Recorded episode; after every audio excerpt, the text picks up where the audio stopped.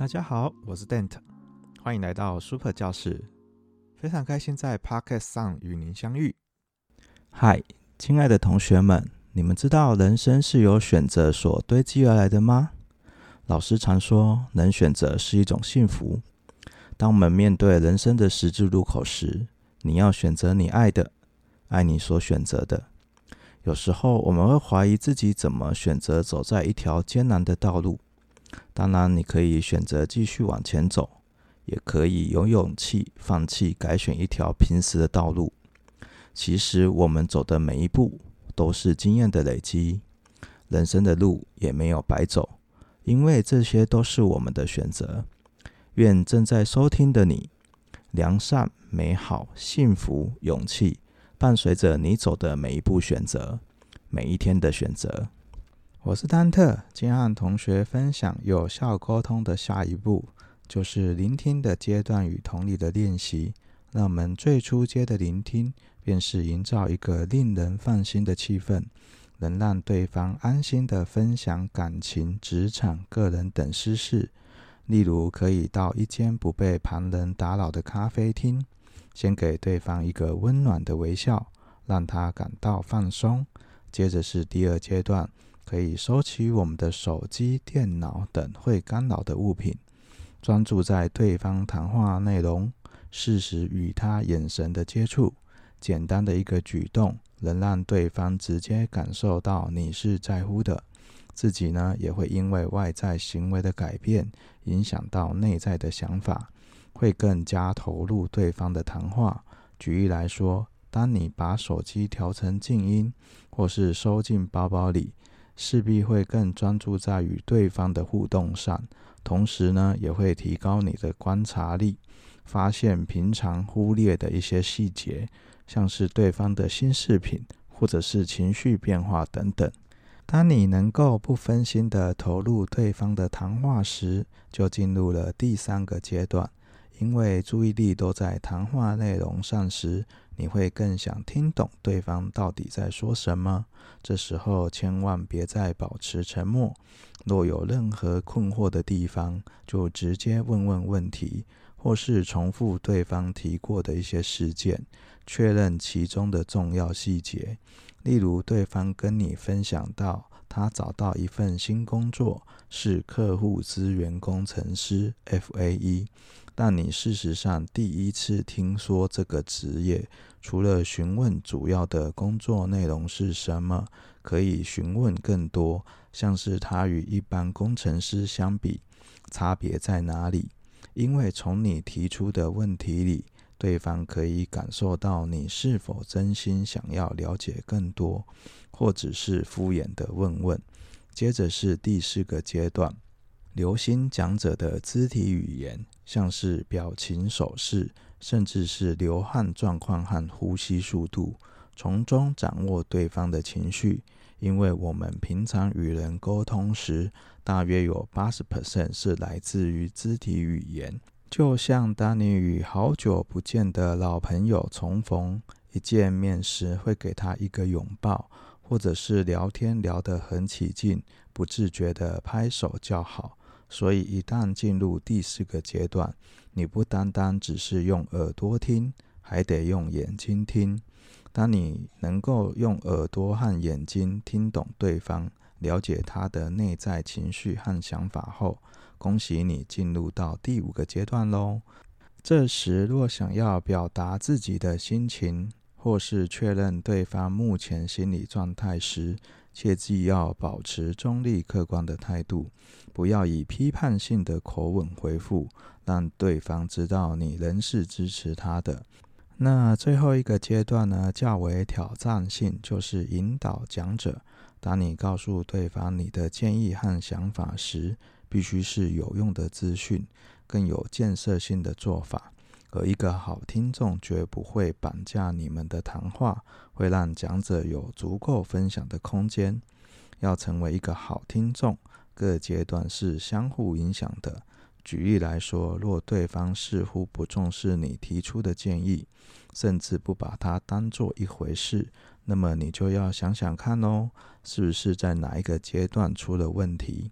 有可能是你在过程中分心，一直划手机，或是对方看起来已经难过的快哭出来了，你却还自顾自地数落他曾犯下的错误。不论是面对同事、朋友，还是家人、伴侣，想要有效沟通，就得先成为一个好听众。有效的沟通，从当一个好听众开始，然后我们要设身处地的了解他人的需求，然后针对需求进行协商，更有机会完成有效的沟通。只要对方的需求被满足了，自然能够完成一次有效的沟通，也就是我们常说的同理心。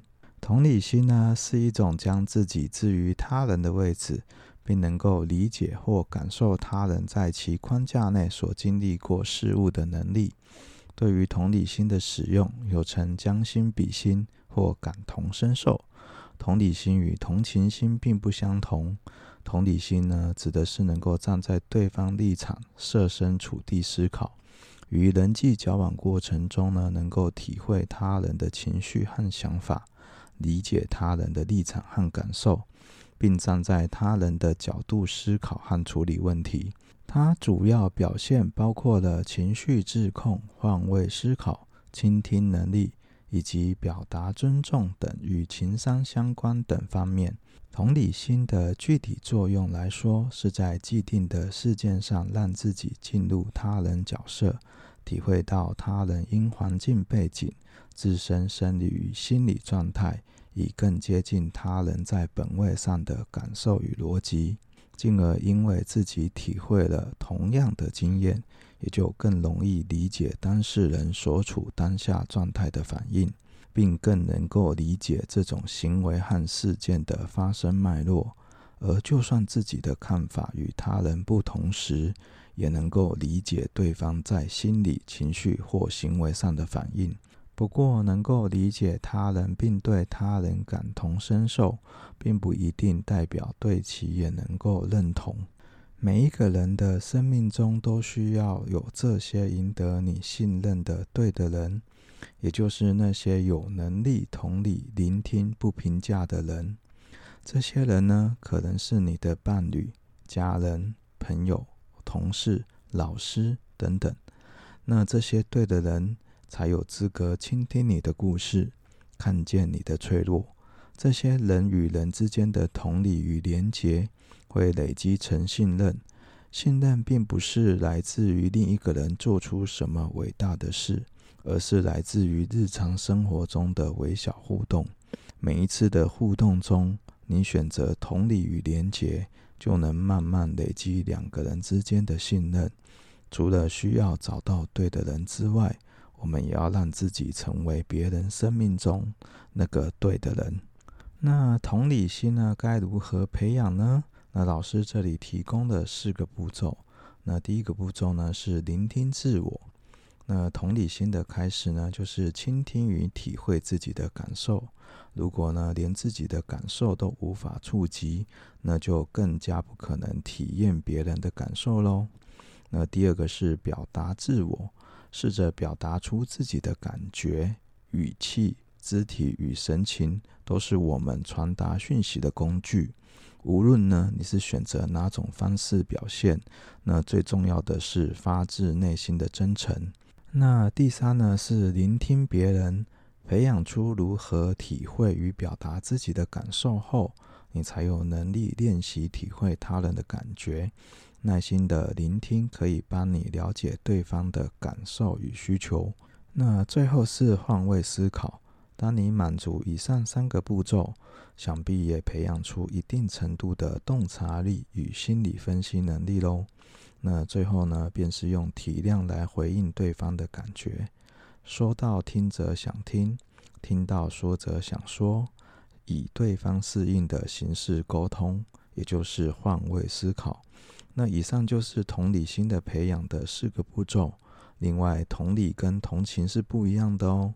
同理是与人一起感受，当我感受到对方的痛苦与自责时，我愿意和那些情绪待在一起。我理解这是对方拥有的情绪，我没有权利纠正他应该怎么感觉才对。我要做的是给予这些情绪一个空间，因为每一个情绪对他而言都是真实的。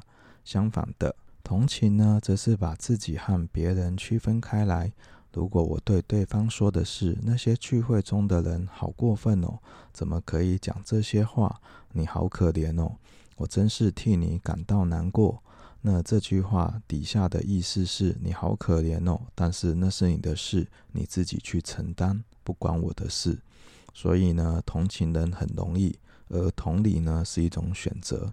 当你呢掉入了人生的黑洞中。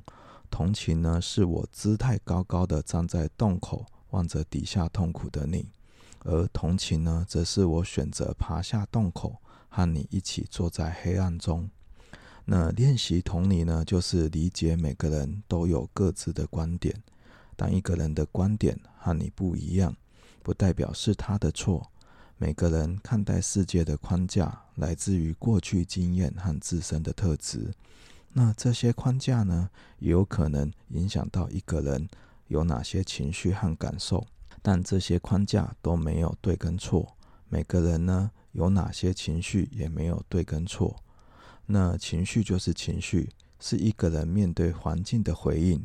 当我们理解到每个人都是可以拥有自己的情绪和观点，就不会急着去纠正你不应该有这些情绪，而我们可以选择同理。练习同理，成为别人生命中那个对的人。那我们今天的讨论主题就到这里喽。接着进行工具的分享。那我们今天要分享的是刺猬法则。那刺猬法则呢，强调的就是人际交往中的心理距离效应。那许多人呢都有这样子的经验和体会：亲密的人际关系呢，经常发生摩擦和矛盾，反倒不及初次交往容易。很多家庭情侣常常互相埋怨，正是这种情况的表现。按理来说，应该是交往的越深就越容易相处，人际关系也越好。可是事实上呢，并非如此。一个你非常敬佩的人，因为相处甚密，对方的缺点呢就日益显露出来，你就会在不知不觉中改变自己原有的感情，甚至变得失望与讨厌。那夫妻、恋人、朋友及师生之间呢，都不例外。原因为何？这其实呢，可以用在心理学上的刺猬法则，也就是用心理距离效应来解释。距离产生美，那距离的力量是神奇的。有时距离是一种期待，它能够在你远离挚爱时，让你归心似箭，一日三秋。那距离又是一种隔膜。当你和亲朋好友常相聚时，它会让你厌倦，让你拒绝，让你呼吸短促。那聪明的人呢，都会把握距离，让它成为一道美丽的风景，使爱和友谊充满情致。但有些人呢，不知道距离为何物，时而把它演绎成天堂，时而又把它搞成人间地狱。那运用在管理时间上面，就是领导者要如何搞好工作，应该要与下属保持亲密的关系，但这是亲密有间的关系，是一种不远不近的恰当合作关系。与下属保持心理距离，可以避免下属的防备和紧张，可以减少下属对自己的恭维、奉承、送礼、行贿等行为。可以防止与下属称兄道弟、吃喝不分。那这样呢，既可以获得下属的尊重，又能保证在工作中不丧失原则。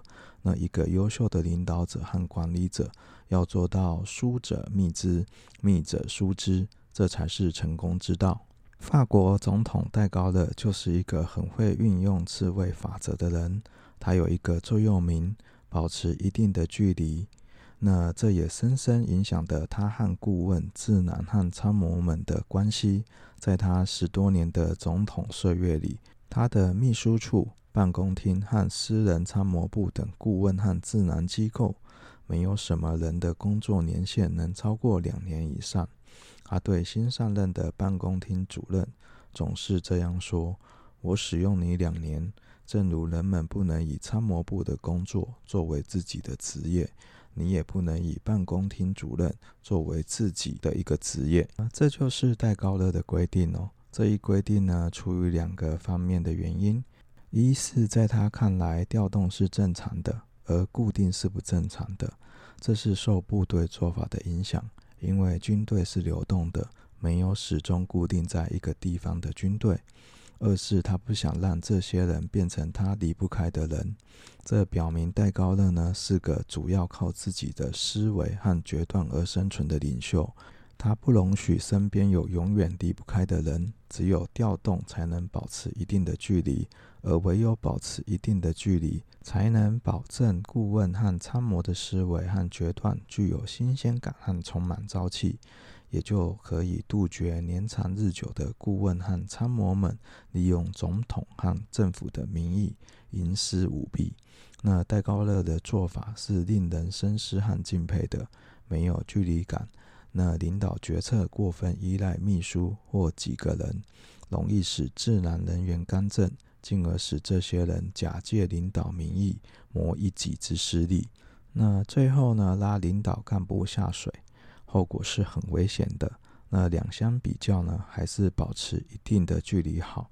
那另一个例子呢，是通用电气公司的前总裁施通，在工作中呢就很注意身体力行刺猬理论，尤其在对待中高层管理者更是如此。在工作场合和待遇问题上，施通呢从不吝啬对管理者们的关爱。但在下班后，他从不要求管理人员到家做客，也从不接受他们的邀请。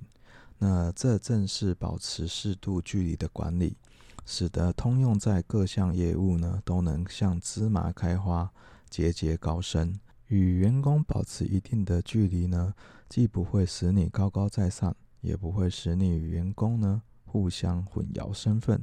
那这是管理的一种最佳状态。距离呢的保持呢，靠一定的原则来维持。那这种原则呢，对所有人都是一视同仁的，既可以约束领导者自己，也可以约束员工。掌握了这个原则，也掌握了成功管理的秘诀喽。那我们今天的工具分享就到这边喽。那我们就下集再见喽，拜拜。